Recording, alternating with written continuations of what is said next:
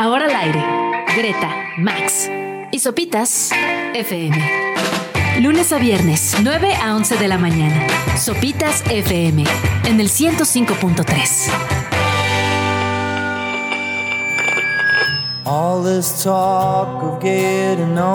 Ya es miércoles 8 de noviembre. Bienvenidos a un programa más de Sopitas FM por Radio Chilango.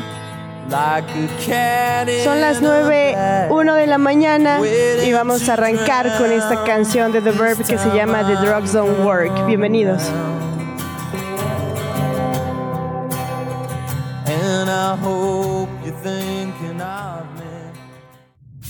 Radio Chilango. ¿Cómo les va? ¿Cómo va todo? Buenos días, Greta. Hola Max, ¿cómo te va? ¿Qué, qué tal te trata esta mañana? Bien, bastante entretenida. ¿Tú, Sopitas, qué tal? ¿Qué tal Las Vegas? Muy bien, buenos días amigos, saludándolos desde Las Vegas de nueva cuenta. Una mañana muy soleada, con mucho frío y disfrutando del regreso y por supuesto de lo que han preparado para la Fórmula 1 que se celebra ya en un par de semanas. Es un circuito callejero, nocturno, con muchas emociones y listos para estarles contando todos los pormenores que ustedes eh, pues estarán por vivir y descubrir en estas semanas. Qué bueno, porque sí, se ve que traes una vista privilegiada desde tu hotel en Las Vegas. O sea, Subs, desde tu hotel ahorita se ve la pista que va a ser para la carrera. Sí, es un circuito callejero que pasa por el strip, entonces sí, en todos los hoteles del strip de alguna u otra manera se alcanza a ver justo eh, parte del circuito que, que, llevará este gran premio de Fórmula 1. Y también, bueno, pues eh, ayer tuvimos la oportunidad de conocer el paddock, meternos hasta las tripas, ver todo lo que han construido, que es de verdad impresionante. Eh, para los expertos de Fórmula 1 seguramente les gustará saber datos extraños y únicos como que este es el gran premio con el pit o el garage más grande de todo el mundo, de todos los circuitos. Dijeron, aquí los pilotos van a tener más espacio, más eh, lugares para el garage, etcétera, etcétera. Eh, hay por ahí también, en, alcancé a ver en un hospitality, obviamente que ahí ya empiezan a poner eh, pues ruletas. Yo creo que si te aburre la carrera y quieres irte a, quemar unos dolaritos, pues había por ahí ya algunas mesas, las suites. Bueno, ya, ya lo platicamos el otro día, ¿no? Es uno de los grandes premios más caros, más glamurosos, eh, pero creo que tiene algo que está padre. A ver, ¿qué es? que es un gran premio de todo el mundo que cualquier boleto que compres ya te incluye alimentos y bebidas. O sea, no importa, no es, no es únicamente de suite, es decir, si compras el entrada general o el más barato, también te incluye alimentos y bebidas. Ah, está súper chido. Oye, ¿qué alimentos y bebidas te incluye? Eh, pues, o sea, depende de la zona en, donde estés, ¿no? De repente puede haber hamburguesas, de repente puede haber una barra de sushi, de repente puede haber una barra de este, carne, tacos, etcétera. Y de bebidas, eh, bueno, pues agua, refresco, etcétera, etcétera. Ya si le quieres poner un poco más de octanaje, pues ya, creo que eso sí ya te los cobran extra. Ah, también, también no pierden una oportunidad en este Gran Premio de Las Vegas, que es la primera edición. O sea, nunca antes se ha corrido. Todo va a ser nuevo para el público, para los pilotos, para las escuderías. Todo es nuevo allá en Las Vegas, casi, casi. Eh, sí, bueno, nada más. Se, llegó a correr en los ochentas, a inicio de los ochentas, en un ah. estacionamiento. Este, creo que todavía las fotos eran en blanco y negro, casi, casi. Fue un desastre. Fue un verdadero desastre. No habían regresado este, hasta, hasta ahora, 40 años de, después. No fue en el estacionamiento del Caesars Palace. ¿Cómo crees la Fórmula 1 en un estacionamiento como si fueran go-karts? el cual. Y, bueno, lo, que cuentan es que pues, fue desastroso, que fue horrible y obviamente por eso estuvo dos años y no volvió hasta ahora, 40 años después, en lo que pinta para ser además pues una de las cosas más espectaculares de todo el año, ¿no? Ayer eh, ya les decía, visitaba el, visité el paddock y entonces así, X, una de esas cosas que únicamente pueden ocurrir en Las Vegas, eh, o es una de esas extres, ¡Ah, maldita sea! Excentricidades. excentricidad de Las Vegas. Toma dos. Es que construir o sea, ves una estructura, estás parado sobre, ves una estructura de 27 mil pies, que pues, es un chorro, son como eh, por tres, como 900 metros cuadrados, ¿no? O sea, es una cosa enorme. Y dices, ¿qué es esta cosa? Ah, es una pantalla de LEDs que apunta hacia el cielo, ¿no? Para que los aviones que pasen vean el logo de la Fórmula 1. ¿Cómo crees? Entonces es una mandar construir una cosa enorme nada más para que los aviones vean el logo de la Fórmula 1 y supongo que será parte de las tomas aéreas que estaremos viendo durante la carrera, ¿no? Pero es una locura construir una cosa de ese tamaño, de esas dimensiones y gastarse esa lana nomás para que pues se vea desde el avión, ¿no? Está de locura. Además, los pobres pájaros en Las Vegas la han de pasar terrible. Entre la esfera esta que no se apaga jamás y esa luz que ve, no han de saber ni dónde están volando. Completamente, horrible, horrible, horrible. Pero bueno, ya estaremos contando a lo largo de esta semana todo lo que hay que hacer. Eh, si vienen al Gran Premio de Fórmula 1 de Las Vegas, por supuesto lo que han preparado. Y bueno, si vienen a Las Vegas en algún otro momento, pues también habrá cosas que ver y que disfrutar. La, las wedding chapels, ¿no? Ah, claro, que te case Elvis, ¿cómo no? Ahí, ¿no? Para Leclerc y su chava, que siempre van para todos lados. ¿Cómo se llaman las chavas? Son como la, son como la pareja ahí, este, del momento de Fórmula 1, ¿no? La It Couple. Ajá. ¿Pero quién es? Denme un segundo. Alexandra Saint Mlio. No, con M, L y X, la pronuncia de la patada. Díganle Alex Saint y ya, vamos. Ok. ¿Qué, qué te, ajá. Hay una cosa que me parece horrible eh, en, general y es que eh, le llaman Leclerc Girl, ¿no?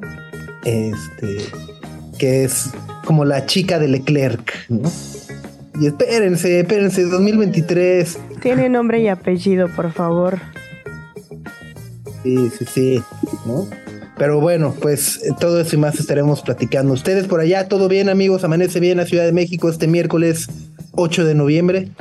Amaneció bien, soleado, se proyecta así para toda la semana, ¿no? Sí, va a haber solecito, va a haber frío. Hay un tráfico medio salvaje, por ahí cerraron el segundo piso del periférico. Seguro anda pasando la mal alguien. Pero siempre hay tráfico salvaje en esta ciudad, ya no puedes saberlo. Sí, no. Ya no se puede. Antes te subías como un taxi o a uno de estos servicios y platicabas con el señor de, ya casi empieza la hora pico, ¿no? Y ahora es, ya siempre es la hora pico, señorita, cállese. Sí, no, periférico hoy es un estacionamiento, entonces llévesela con calmita. Y pues acá en la cabina tenemos invitados muy especiales, muy musicales y bien sudamericano el asunto hoy. Sí, muy, muy, muy, muy sudamericano, porque vamos a tener mucha música nueva desde el Cono Sur. Y hoy en la cabina nos va a acompañar la banda argentina de blues psicodélico, se llaman Los Espíritus, y nos van a presentar su más reciente álbum titulado La Montaña, y nos van a hablar de su, de toda esta gira que programaron para toda Latinoamérica, incluido México, comenzando el día de mañana en el Auditorio Bebé. Así que ¿Qué nos dicen? Al ratito lo sabremos. Exacto, y también van a estar con nosotros los Bunkers después de su esperado regreso a los escenarios en marzo de este año, que también pasaron por acá en México en el verano y acaban de estrenar disco hace apenas unos días que se llama Noviembre. Así que Francis y Álvaro de los Bunkers van a estar aquí en la cabina de Sopitas FM para contarnos de todo este proceso, incluida su tocada en los Panamericanos de su natal Chile. Greta, Max y Sopitas en el 105.3 FM. 9.30 de la mañana en punto en Sopitas FM por Radio Chilango 105.3 en este país que es una verdadera locura. Surrealista. Como pocos. A ver,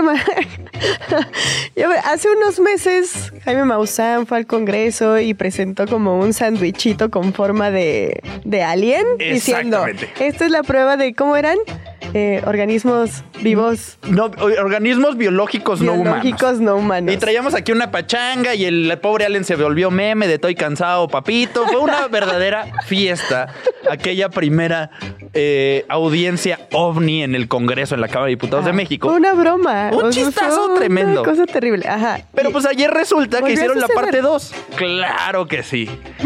por y fue Jaime Maussan. ¿Otra vez? Y fue con, no fue con un alien ahora. No. Robado del Perú. No. No, pero llevó a Claudio Yarto. Llevó a Claudio Yarto, que contó sus experiencias paranormales y extraterrestres, contó que le ha dedicado rolas al mundo alienígena y por supuesto que agarró el templete de la Cámara de Diputados para aventarse una improvisación rapeada. O sea, su testimonio fue rapeado. Oh, yeah. Híjole.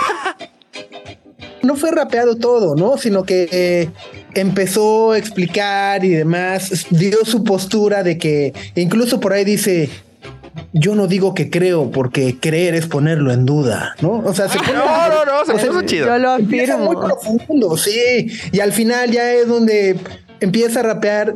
Eh, ajá, yo, yo, soy, yo soy fan de Claudio Yarto, lo entrevistamos hace poco, así, ya, fan declarado. Y vaya, eh, creo que lo que lo convierte en algo surreal es justo que haya ocurrido en el legislativo, ¿no? Dentro de una discusión que en teoría es súper seria o bueno, al menos quisiéramos que fuera tomada de una manera mucho más seria de lo que ha sido tomada desde el inicio. Por eso no es culpa de Claudio Yarto, de Jaime Maussan, sino de, lo, sino de la ignorancia de los legisladores que están organizando estos foros, ¿no? Que, que, que, que, en realidad pues deberían estar buscando justo científicos, astrónomos, expertos aéreos, etcétera, etcétera, etcétera. Pero pues igual acaban llevando al que tiene la luche, ¿no?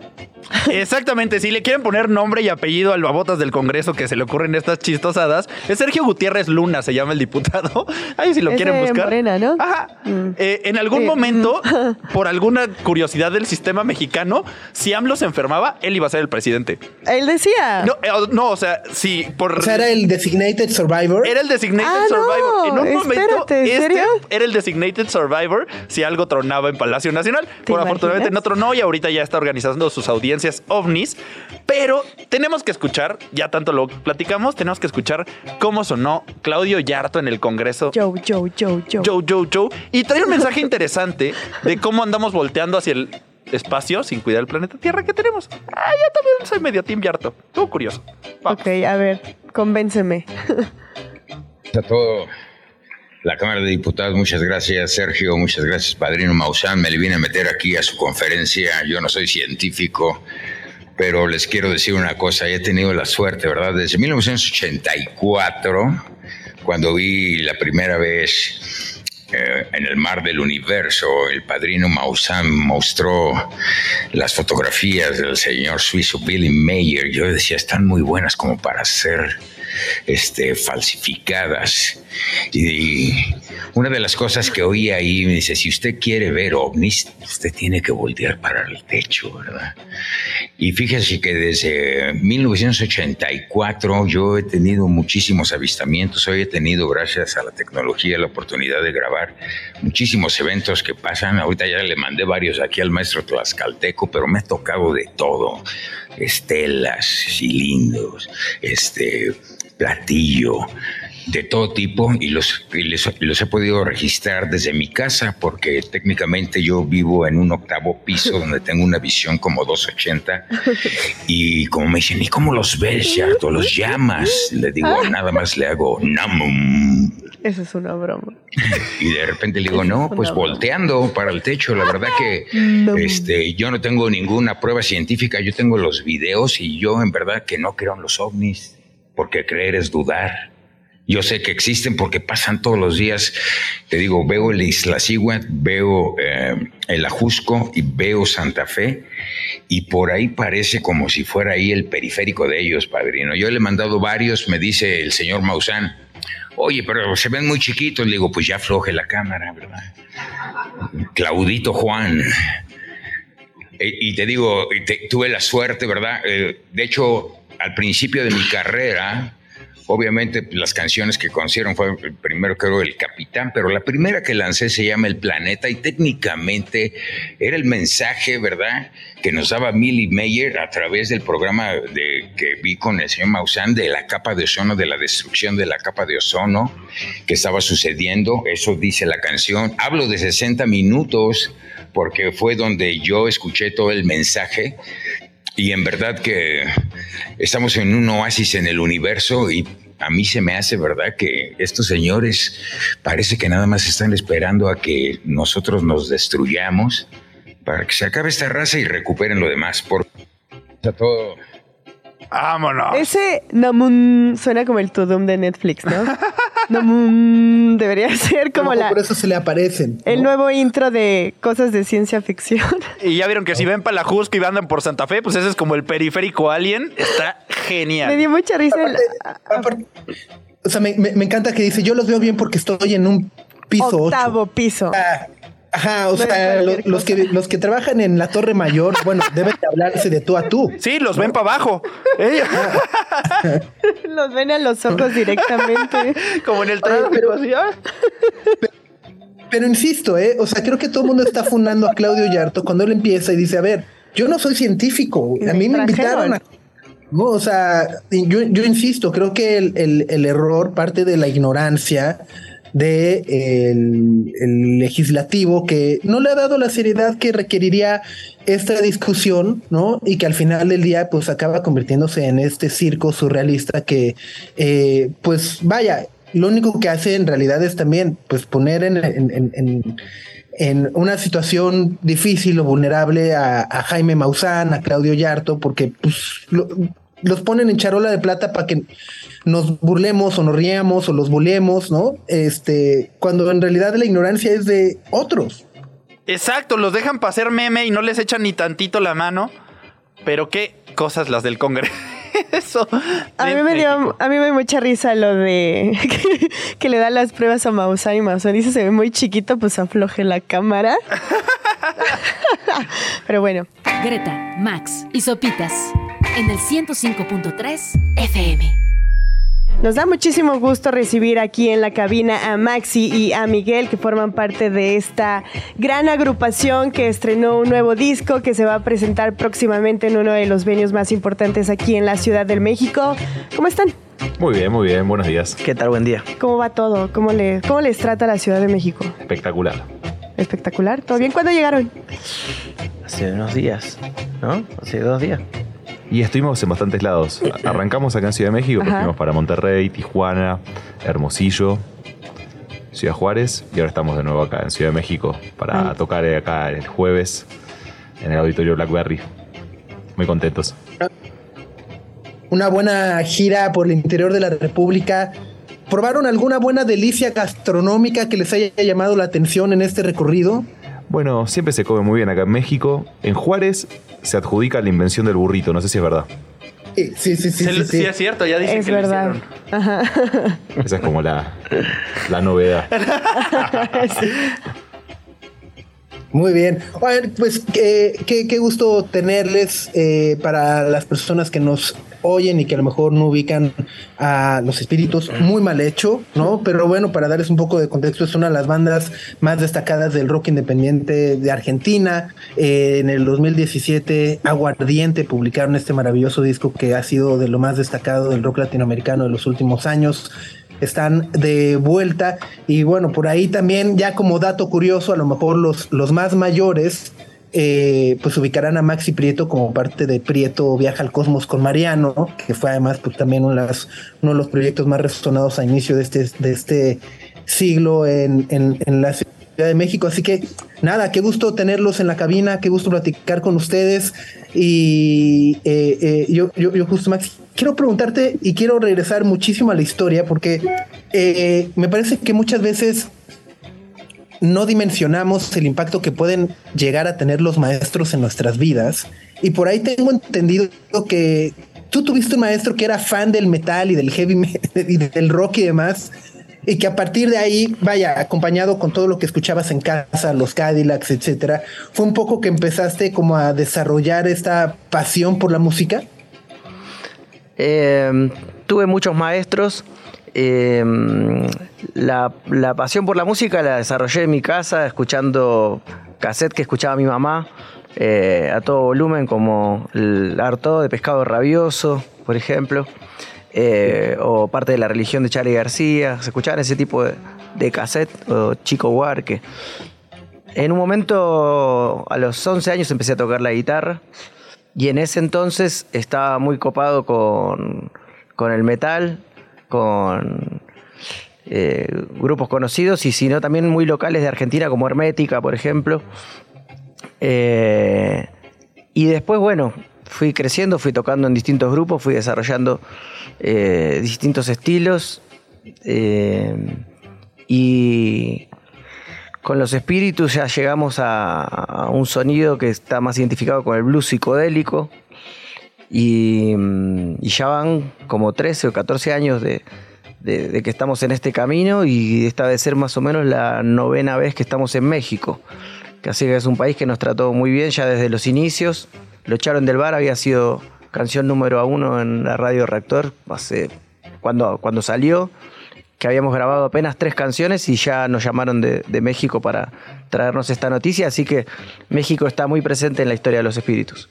Y mencionan eh, el tiempo que llevan juntos y leyendo algunas entrevistas de ustedes o escuchándolas o incluso leyendo reseñas de sus discos y demás, una palabra que es muy constante en todos esos textos es que son una de las bandas más originales del rock iberoamericano. Quería preguntarles, ¿qué piensan de eso? Para ustedes, ¿qué significa esa, esa palabra después de tanto tiempo juntos? ¿Se consideran que son originales o para ustedes la originalidad significa reinvención, autenticidad? ¿Cómo le hacen para permanecer en la mente de las personas como una banda enteramente original? Bueno, en primer lugar, eh, la música que hacemos es la que nos sale de corazón. Mm. Y eso ya le da una cuota genuina. Y luego creo que la originalidad podría ser por la fusión de estilos. Es decir, nosotros tenemos una raíz en el rock eh, argentino de final de los 60, principios de los 70 y en adelante. Y luego le fuimos sumando condimentos de dub, de afrobeat, de cumbia, de folclore argentino, de afro. Y en esa mezcolanza nació el estilo y el sonido de los espíritus. Y también hace, hace ratito, Maxi, bueno, ahorita eh, cuando te preguntó Subs, eh, hablaste de, Charlie García, que escuchabas de Charlie García. Y tengo entendido que este, su más reciente el reciente disco, perdón, fue producido por Mario Brewer y mezclado por Joey Bliney, que disculpen si no, pero tengo entendido que también fue la dupla que trabajó con, también con Charlie García. Entonces, ¿cómo fue trabajar con, con ellos para este nuevo material de estudio? Con Mario ya veníamos trabajando hace varios discos, pero él más en la parte de masterización. En Aguardiente colaboró en la mezcla un montón. Eh, pero esta vez fue muy particular porque fue pensar el disco de antemano eh, es un disco que es el disco más trabajado. Eh, y referencias de sonido, qué, estábamos buscando, vino a la sala, eh, hubo toda una preparatoria, después fuimos a Estudios Guión, que es un estudio clásico en Buenos Aires, donde se grabó todo el tango, todo el principio del rock, y mm, es un estudio muy antiguo, fuimos ahí con Mario, es un estudio que él ya lo conoce de arriba abajo, y mm, fuimos muy ensayados a buscar tomas en vivo eh, donde tenés que estar preparado de antemano porque no hay trucos, digamos. vas y tocas. Y fuimos a buscar ese sonido, que es el sonido de los grupos que a nosotros nos gustan, grupos que tocan en vivo y donde se ve esos elementos eh, que están funcionando en vivo. Mario y Joe son una dupla, se conocen hace un montón de tiempo, trabajaron en estos discos clásicos, eh, históricos del rock nacional. Así que también eso eh, era como una responsabilidad para nosotros, entonces sabíamos en lo que nos estábamos metiendo y lo hicimos con, esa seriedad, digamos. Eh, cuando grabamos todos los temas, ya con los overdubs y todo, ya se lo mandamos a Joe y él lo hizo en Nueva York. Habíamos dejado ya los huecos necesarios en las canciones para los invitados que ya teníamos palabrados, eh, Dana Colli, que son los saxos barítonos de Morfín, eh, Mar Ribot, que es guitarrista. Eh, él, es un guitarrista muy conocido por colaborar con, Tom Waits, eh, que también tiene discos como Bomb Machine mezclados y grabados por Joe Laney. es un guitarrista que tiene un sonido muy blusero, muy jazzero, también con influencia de música cubana. Entonces, para nosotros, desde nuestros inicios, es un referente de guitarrista. De tenerlo como invitado es un sueño total. Y los otros dos invitados que tiene el disco eh, son Daniel Melingo, que está en, clarinete, clarón, una, una serie de vientos eh, en ramas. Él ya había colaborado en Buscando la Luz en Sancocho Estéreo. Eh, nada, es un, un músico cantante muy conocido por, por, su trayectoria solista en el tango, pero también viene de los abuelos de la nada, tiene toda una historia, viene del rock, digamos, y después fue desarrollando su identidad, llevándola hacia el, tango y es uno de los referentes ahora de, la escena argentina. Y Juanse, de los ratones paranoicos, también eh, escuela de rock, digamos, o sea, es, un referente total de, del blues, del boogie, toda esta música que nosotros eh, siempre fuimos eh, como metiéndonos en ese terreno, eh, pero ahora contar con su participación es como una especie de, de, de triunfo uh -huh. de, de nuestra trayectoria. Radio Chilango. Estamos aquí en la cabina todavía con Maxi y con Miguel de Los Espíritus, quienes nos están hablando de su más reciente disco y de su próxima presentación, que es ya mañana jueves en el auditorio Blackberry. Ya mencionaron que esta es la novena vez que están en el país. ¿Sí? Aproximadamente. Ah, sí. ah, sí, bueno, eh, cálculos, cálculos más menos, pero ya llevan bastantes presentaciones acá en, en México. Están haciendo como toda una gira por varios estados acá. Pero pues, ¿qué, qué, qué esperarían del show de, de mañana después de tanto tiempo de estar presentes en la audiencia de México?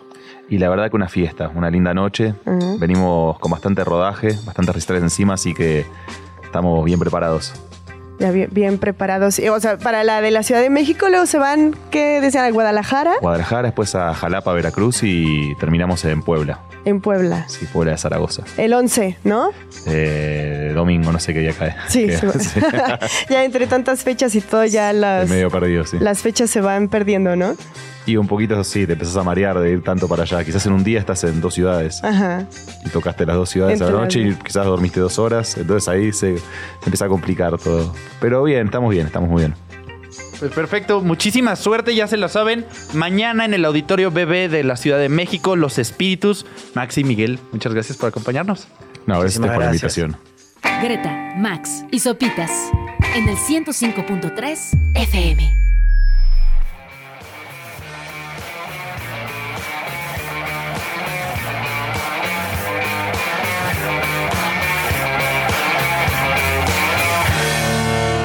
Escuchamos a los Bunkers con esta rolaza, ven aquí de 2005, porque están aquí en la cabina con nosotros Francis y Álvaro de esta banda. Eh. ¿Cómo están? Oye, fuera del aire, justo cuando empezó a sonar la canción, Álvaro, dijiste, qué gran canción. Sí, hace tiempo, que, hace tiempo, que, no la escuchaba. o sea, revisitan sus canciones y sí dicen, esta sí estuvo buena, esta, híjole, no tanto. Así, ¿las van revisando o no. las dejan ahí y sí, ya? Sí, las dejamos ahí. ¿Por qué?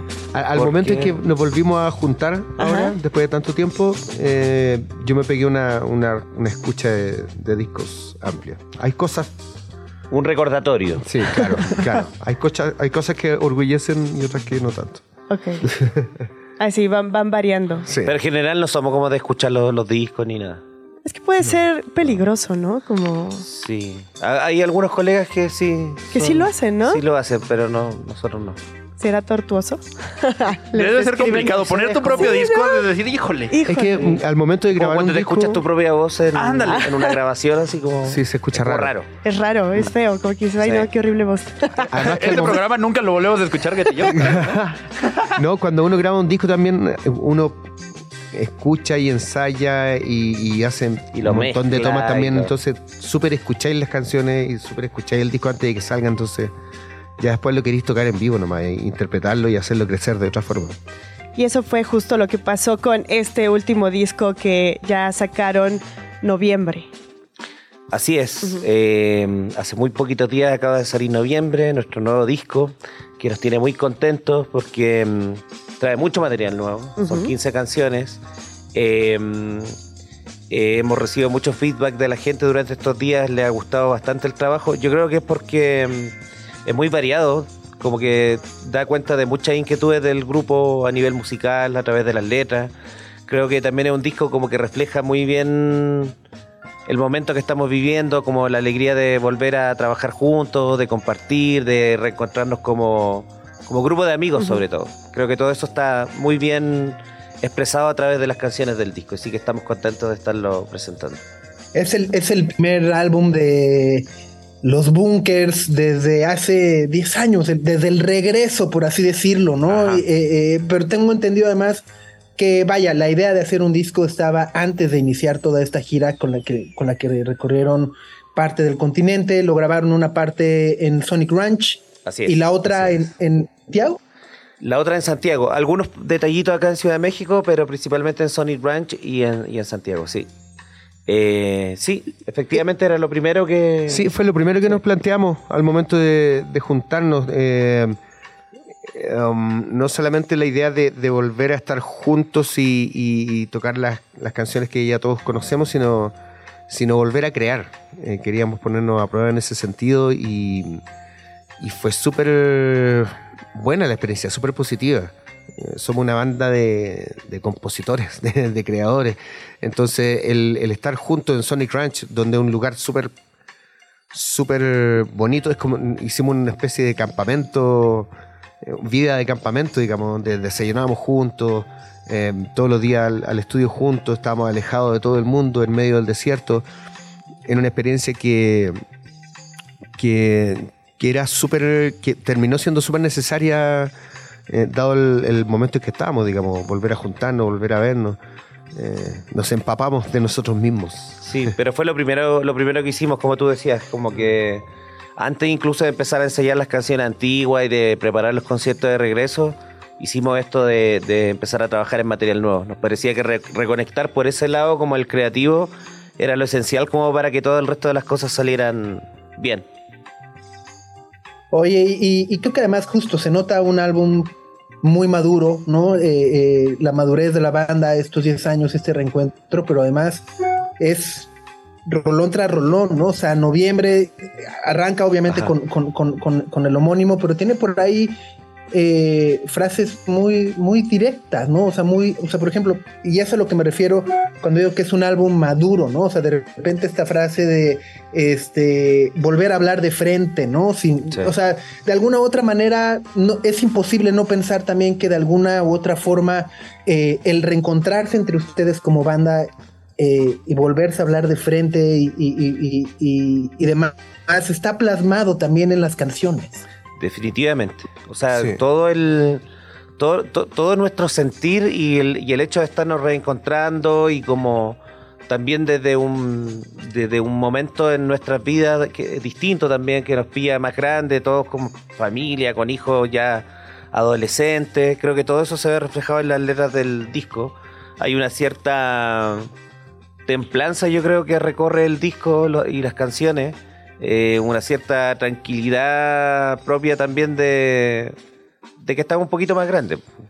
Entonces cre- creo que las canciones, incluso hasta la, en la velocidad de las canciones, eh, si bien igual, no sé, hay temas rockeros y todo como, y es bien variado el disco como decía adelante, en general hay una tranquilidad al momento como de expresar la idea y creo que eso nos gusta mucho también del disco.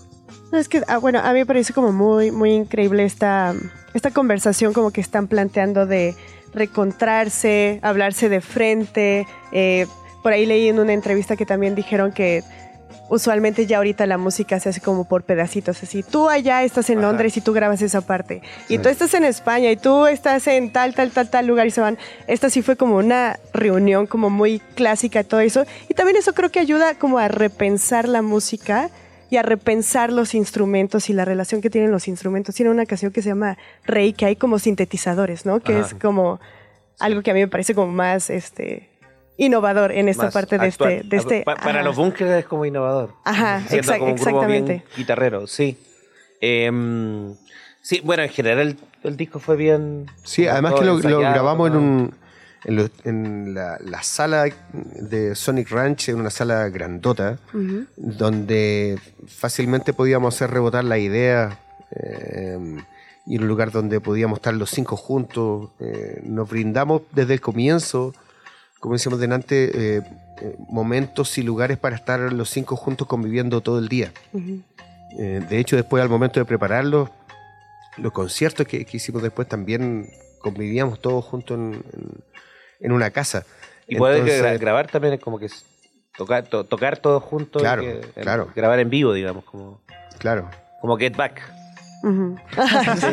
Get Back. En, en una toma, en Sí. una toma. Sí, sí, hay varias canciones del disco que, está, que están así. Están- sí. Por ejemplo, hay una, una que se llama Ya no te espera. Bass. eh, eh, bueno, Bass a lo mejor es una de las que tiene como approach más, moderno. ¿Verdad? O sea, de escucharlo, si tengo que adivinar, yo diría, Bass puede ser una de esas, pero no sé. Es que la- por, por, la voz. La voz está grabada toda así como de un, de un tirón. Pero tiene un poco de producción un poco más moderna. Sí. Pero hay, hay, hay otra mm, en especial que se llama Ya no te esperaré. Donde, por ejemplo, ni, ni siquiera hay una grilla, ni un clic, ni no. Es la banda tocando en vivo, lo que salió en el momento, incluso adelantándose, acelerando, bajando la velocidad. Todo muy a la antigua. Y eso, eso fue bacán porque fue como volver a nuestros comienzos, como cuando grabamos nuestro primer disco que no tiene ni siquiera doblaje ni overdubs. na- Nada de eso. Radio Chilango. Y nos estaban contando que por aquí escuchamos el instrumento de un mexicano. Así es. Sí. Eh, Sergio Silva, eh, más conocido como Silva de Alegría, integrante de Thunderbands, eh, toca el banjo en el tema. Que es, muy, Perfecto. que es muy preponderante, o sea, es como el. eh, es lo que le da la, te- es la textura principal ahí del, del- de los instrumentos de la canción. Así que, Sí, cuando teníamos la canción ya grabada, estábamos súper, bueno, contentos, felices con, con el resultado. Y surgió esto del, del banjo y lo, lo- lo- le dio una característica y hizo volar la canción a nivel de, de arreglo y a nivel de sonido que no, que no lo esperábamos en el estudio. Sí, la, la- la hizo crecer. Sí. Maravilloso. Oigan, bueno, el, el álbum se llama Noviembre, pero a lo largo de, del mismo es imposible no sentir también todas las temporalidades de, eh, del año, ¿no? Este, el verano de San Juan, luego, bueno, Valle, Valle de la Luna ahí en... eh, eh, eh, está inspirada en Atacama, ¿no? En- Sí. Ah, claro, sí. Sí. ¿Sí? O sea, está ocupado Eh, ahí como una metáfora, pero sí, se refiere a ese Valle de la Luz. Eh, y bueno, creo que hay, una que, que- que conecta, obviamente, también con, conmigo, que es eh, Olor a Viejo, ¿no? Que creo que también por... Con nosotros también. Con todo, yo creo que somos una generación completa, queridos sopitas. Está, está- está inspirada en nosotros mismos. es que bueno, justo, ¿no? El- el- ya, ya, ya cuando dice, bueno, resulta difícil aceptar que te quedan tantas cuentas por pagar que dices, Ajá. no, pues sí soy. sí, Sí, era, era una mirada a nosotros mismos. En general, como te decía antes, el disco es una, una especie de mirarnos ahí al, al espejo. Eh, a veces con más humor, a veces desde un punto de vista más serio, pero pero a veces de- incluso desde el punto de vista de, de nuestros hijos adolescentes, por ejemplo en el caso de Rey, que eh, tiene mucho que ver con cómo, cómo Con su vemos mirada del mundo, claro. su mirada del mundo a través de su generación, pero, mm, pero en general no estamos hablando a nosotros mismos. Y por eso también, en general, se podría decir que el disco tiene una cosa un poco luminosa, por esto mismo de que hablamos de, de estar volviéndonos a, a ver las caras, reencontrándonos, como que hay una, una, una alegría ahí que está presente yo creo a lo largo de todas las canciones, muchos acordes mayores, eh, una cierta luminosidad que no era propio de nuestros discos anteriores, que siempre eran un poquito oscurillos. Sí, el disco como que está bañado de, de alegría igual, de cariño, de cariño más que alegría. Eh, Total. Y, y eso lo hace súper especial. Es, es- es- es imposible también, obviamente, eh, no hablar del reencuentro de los bunkers el año pasado, este que se ha confirmado un poco el de los tres, por ahí Álvaro Enríquez que, que, que- que hicieron eh, equipo muy a inicios de, de la banda y demás. ¿Qué, qué, qué tan emocionados, entusiasmados les tiene el reencuentro de los tres, el regreso el próximo año? Eh, creo que también de alguna otra manera, esta es teoría personal, no sé, siento que sin el regreso de los bunkers probablemente no habría regreso de los tres. No lo, no lo sabemos. Puede ser, no Bueno, lo ellos está- están volviendo con su formación original, que era con Pancho Molina en, en la batería. La verdad, nunca, nunca estuvieron como, nunca dejaron de existir los tres durante estos años. Como que siguió tocando Álvaro con otros integrantes, bueno, con Titae, con el, con el bajista, pero lo que tiene de especial esta reunión de ellos es que vuelve la formación original. Y esa formación siempre fue, o sea, to- tocaba muy bien. O sea, eran músicos como de formación, no solo como de rock, sino que venían del jazz y tenían como una, una manera.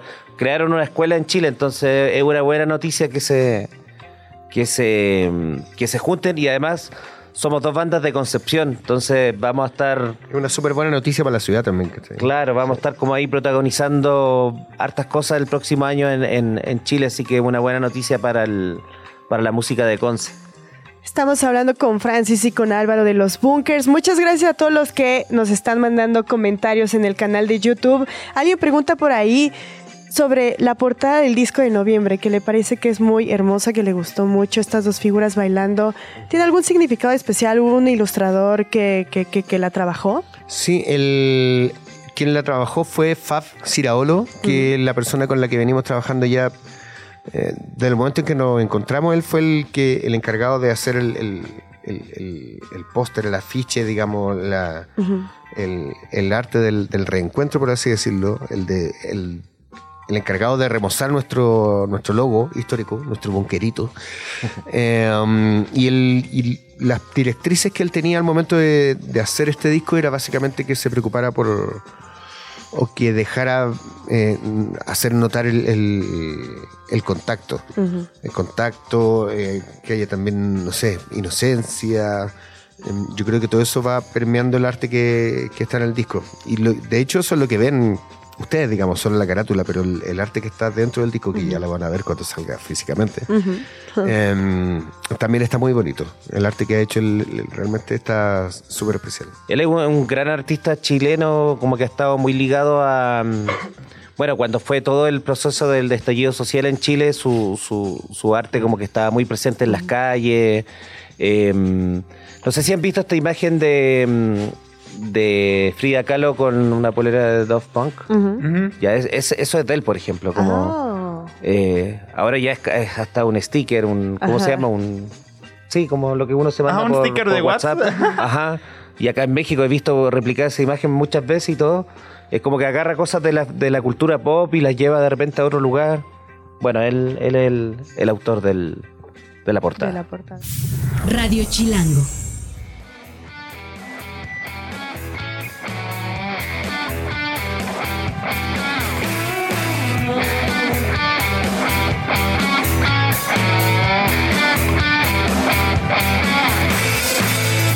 Son los bunkers, es Diamante Negro, 10.33 de la mañana y estamos aquí con Francis y Álvaro. Gracias. Nos están contando una genial historia de esta canción que viene en su disco Noviembre, Ah. pero que sorprendió a todo el mundo.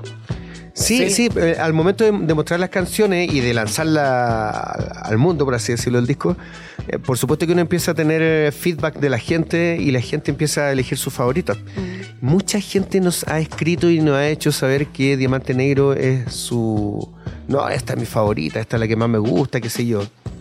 Y lo más extraño es que Diamante Negro fue de las últimas canciones en, en terminarse, en grabarse en Chile.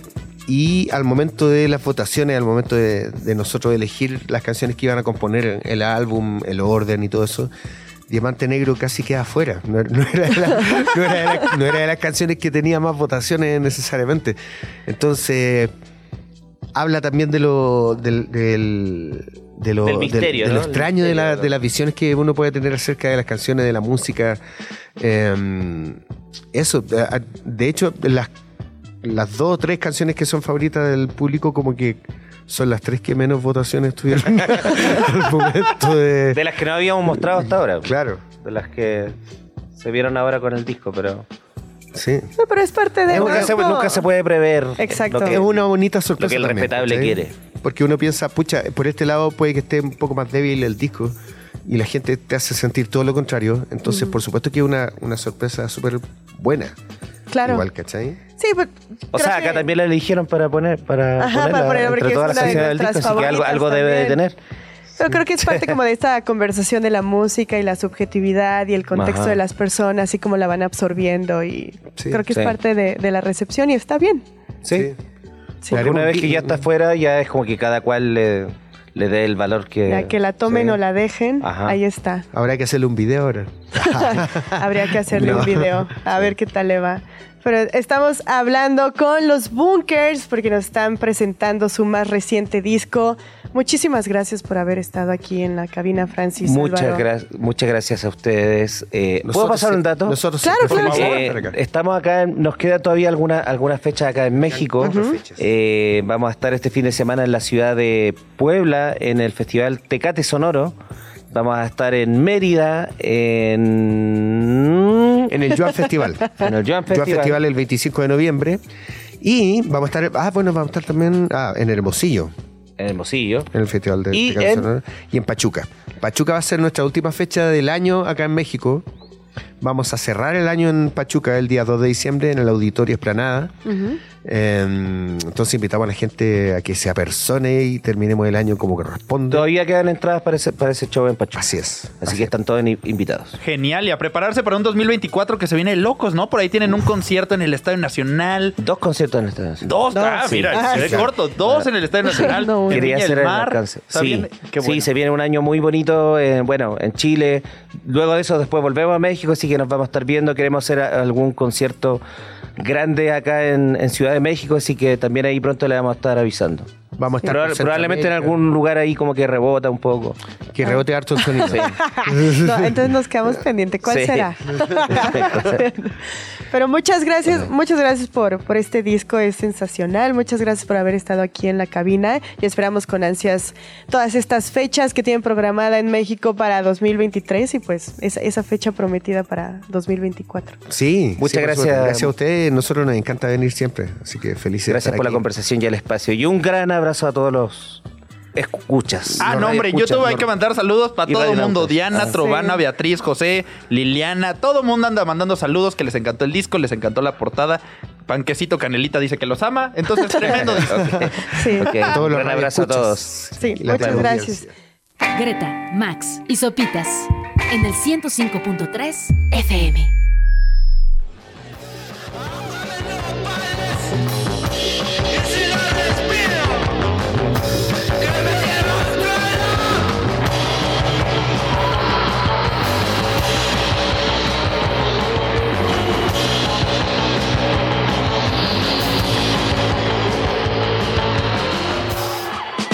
Ahí escuchamos a un perro andaluz, la, ca- la canícula. ¿eh? la canción es Canícula en el cerro a las 10.45 de la mañana, aprovechando que está el solecito. La canícula. Confieso que yo descubrí qué significa canícula hasta hace poco. Exactamente qué es la canícula, es cuando te Como el periodo más caluroso de un año. O sea, como la canícula es como. la semana que te está llevando el traste. Sí, pues. ¿no? Sea, dicen, hay canícula, es temporada de canícula, ¿no? Y justo es como en marzo, por ahí, que es como una semana, dura poquito, Ah. pero eh, macizo. Así, calor fuerte. Así, chido, El estás a baño María ahí. En el cerro se debe sentir mañero, o sea... Ojalá nunca le toque a Claudio Yarto en el cerro, porque si en el octavo piso ve lo ahí arriba... Ya. Pero el calor no, no le va a permitir, se va a desmayar del- de la canícula y ya no los va a ver tan, tan de cerca Tan de cerca. como en su octavo piso. Exactamente. Oye, Max, leo por acá esta nota que publicamos en sopitas.com sobre los videojuegos que generan más estrés al jugarlo, lo cual es una ironía, porque en teoría uno recurre a los videojuegos como una forma de ocio, de, distracción, para desestresarse y desconectarse, pero pues sí, o sea, hemos visto el meme de cuando estás jugando FIFA recargado y luego cuando te echas para adelante para, ¿no? De chin, ya me van ganando, ¿no? Y uno se pone... Sí, hasta, com- hasta como el de Pokémon, te volteas la gorra para ponerle atención al asunto. Pero es como un tipo de estrés distinto, ¿no? O sea, te, te, te entiendes del estrés laboral y de las cosas de la vida diaria y te estresas como divirtiéndote. Eh, ajá, es el que te da risa nerviosa. ¿eh? No, o sea, no sé, yo no juego videojuegos, entonces no sé, pero... Ajá, yo, yo, yo tampoco, pero no sé si sea un estrés. O sea, ver a güeyes azotando su consola o aventando el control. y no sé si sea un estrés diferente. Eh, pero esos son. No, esos son casos especiales, sí, son de. Gonzalo, es FIFA, Gonzalo, te están viendo tus hijos. No, eso es muy diferente. Sí, sí, sí, eso es, es distinto. O sea, hablamos de personas normales. De personas normales que, aparte, se midió clínicamente. Eso es lo que estaba más interesante. O sea, les pusieron un aparatote ¿En el corazón? en el Cora para ver cuántas pulsaciones por minuto les subían estos videojuegos. ¿Y cuál fue? A ver, Vámonos. son cinco. Los, son cinco. Vámonos de atrás para adelante, ¿no? Entonces, el quinto juego que más, estresa, más estresado o estresada te pone es Fortnite. Ok. Órale, Fortnite que además como es uno de piu, los más populares de todo el mundo. Uno de los más populares de todo el mundo. Fortnite es un juego de. O sea, le llaman Battle Royale. Entonces es un. Avientan un montón de personas en un mapa y se tienen que agarrar a plomazos. Y el que quede vivo gana. Ah, ok. Entiendo el eso, estrés. eso- eso explica por qué el mundo está como está. Ya, ya- Sí, sí, ya sí. estoy siendo ese señor rancio que le echa la culpa de todo a los La videojuegos. Los violencia videojuegos. de los videojuegos promueve la violencia en la realidad. Exactamente, es ese. Pero Fortnite tiene ahí una- un, un como agregado de estrés porque también puedes construir. Entonces, para que no te disparen, puedes estar construyendo casitas es así. el que compras tu armadura. ¿Cómo se les llama? Como skins. Eh, Skins. Ándale, ando Ah, duro. Pero ya, aquí ya. andamos. Ajá. Pero sí, entonces Fortnite es estresante como El el solo. solo. Y además, pues como es como jugar los juegos del hambre casi casi. Entonces sí te pones muy, muy, muy nerviosa. ¿Cuál es el cuarto? El cuarto es Dark Souls. Suena. Dark Souls es, eh, son una serie de juegos que son tan famosos que crearon su propio género en el mundo de los Oh. videojuegos. Esos juegos les llaman Souls-like. Básicamente, y es, tú eres un personaje que tiene que matar monstruos grandotes. Pero tienen la gracia que son los juegos más difíciles en el mundo. ¿Y por qué? O sea, po- o sea, Porque están recanijos. o sea, Ajá, te la pasas re mal, te la vives, muere y muere y muere y muere y muere y o sea, muere. es más frustrante que estresante. Pocos juegos son más frustrantes que el Dark Souls. Ok. Entonces también se entiende porque es uno de los más estresantes en el mundo. Ajá. El 3 ¿El tercero? también son pistolas y plomazos. Es el Call of ¿Cuál Duty. será? Ah. Híjole. A, a ver si estoy viendo. Eh, Call of Duty aumentó 29.69% las pulsaciones por minuto de los involucrados. Es un chorro. Ajá, ¿no? te sube el corazón el 30%.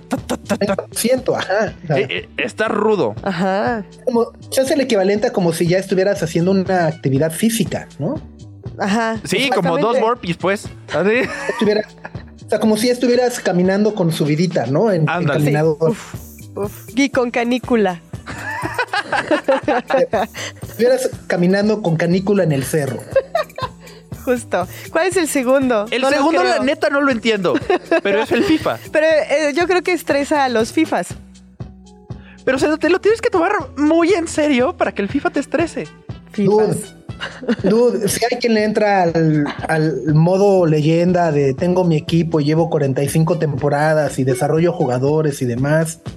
A Eso se pasan, de veras. Ah, ¿Tú crees que lo hacen? Qué personas tan raras. Aparte, este aumenta 31.25% las pulsaciones. El FIFA. El FIFA. Que ya no se llama FIFA, además, curiosamente. ¿Cómo se llama? EA FC.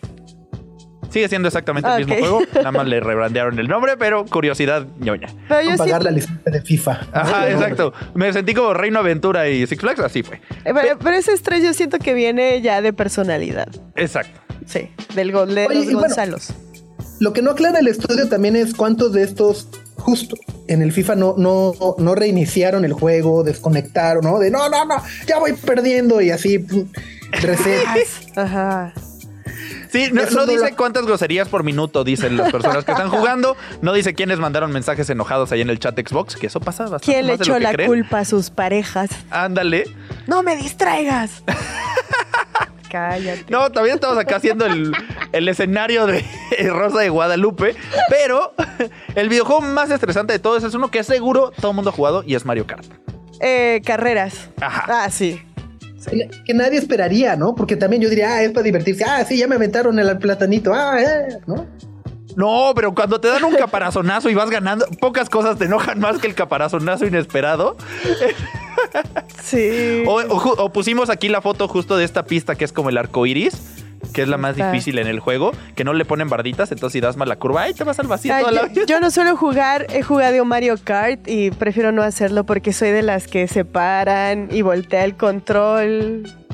Ya sabes, de esas Ah, personas la- la- que ridículas. vuelta, Ajá, la, sí. la que se voltea dando la vuelta. De sí. las que dan la vuelta con hombro y cuello. Y, y sí me parece muy estresado, o sea, me divierto mucho, me río, bla, bla, pero sí me genera mucho, mucho estrés. Entonces, Mario Kart supuestamente es el juego que más te estresa en promedio.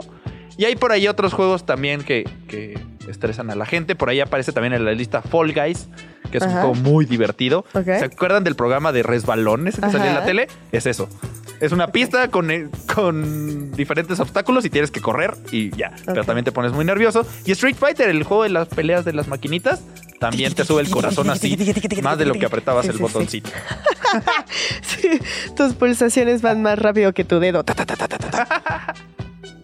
El, el, el Among Us estaba también por ahí, ¿no? Ay, es que el Among Sí, el Among Us también. Y ese te pone bien nervioso. En el ¿El de Among la Us. nave?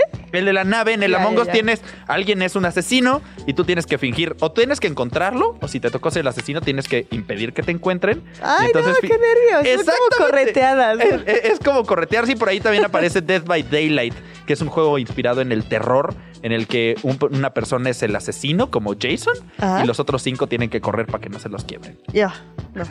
Las correteadas a mí no me gustan, entonces entiendo.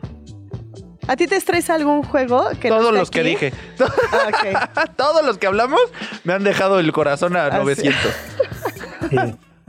Suscribo. Suscribo. Yo, yo, yo, dejé de jugar hace muchos años porque me di cuenta que me, que me generaba estrés, Estrés. ansiedad. O sea, 2008, 2007, así me di cuenta que sí, neta, sí me generaba y, y fue de, ok, ya, no juego. Sí, ya, y ¿para ya, qué? calé todas mis consolas y ya desde ahí no juego. Mira. Yo todavía no he llegado a ese punto, pero me voy encaminado, ¿ah? Algún día se tomará esa decisión, Max. Muy bien. Oigan, pues se nos acaba el tiempo por el día de hoy. No queda nada más que invitarlos a que nos sintonicen el día de mañana a las 9 de la mañana a través de Radio Chilango 105.3. Y muchísimas, muchísimas gracias a todas las personas que se conectaron a saludar a través de YouTube. Sí, Sí. muchísimas gracias eh, a todos. Tengan un buen, ¿qué? ¿Miércoles? Miércoles. Nos escuchamos mañana, Max. Te mando un abrazote hasta Las Vegas. Gracias a todos. Bye. Nuestra atención vive en muchos sitios de manera simultánea. Ya puedes desconectarte de este. Sopitas FM. Lunes a viernes, 9 a 11 de la mañana. Radio Chilango, 105.3 FM. Radio Chilango. La radio que... Viene, viene, ¿eh?